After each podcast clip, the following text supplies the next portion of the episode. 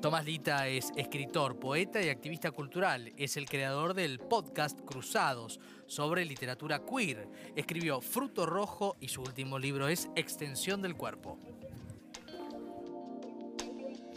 Y aquí lo tenemos, ¿eh? el libro Extensión del Cuerpo, editado por Santos Locos Poesía, Tomás Lita, el autor de esta obra. Hemos tenido una charla con él para conocer la literatura poética desde la perspectiva queer. Es muy interesante la intimidad, el amor eh, y un poeta muy joven, ¿no? Por supuesto, eh, que irrumpe con este segundo libro para dar cuenta, obviamente, de que la poesía tiene talento por todas partes. Hablamos con él respecto de la diversidad, de la identidad y cómo la poesía dialoga con eso. Es un lenguaje para el reconocimiento identitario, absolutamente. Y esto es un lenguaje también, es una, zona también para la denuncia, para poder eh, escapar un poco de esos márgenes también, ¿no? De repente y de, poner el cuerpo. Digo, la poesía tiene mucho de, la puesta del cuerpo. Eh, y lo vemos también en las manifestaciones poéticas que se hacen eh, en marchas, ¿no? en, la, marcha del orgullo pasa mucho que, hay eh, escenarios donde, bueno, de repente se lee poesía, ¿no?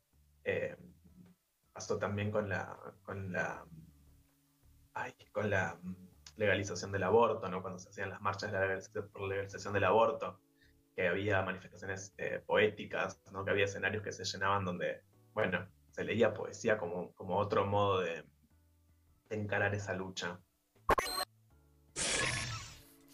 Bien, y nos lee, me van a recordar de producción el título del poema, eh, nos lee ahora Tomás Lita eh, una de las obras que integran eh, este libro. El poema se llama Corazón y lo lee su autor ahora.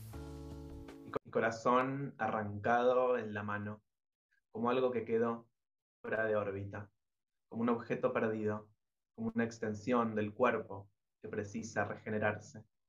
Mientras la vida simplemente pasa mi único deber es hacer sobrevivir un cuerpo vacío.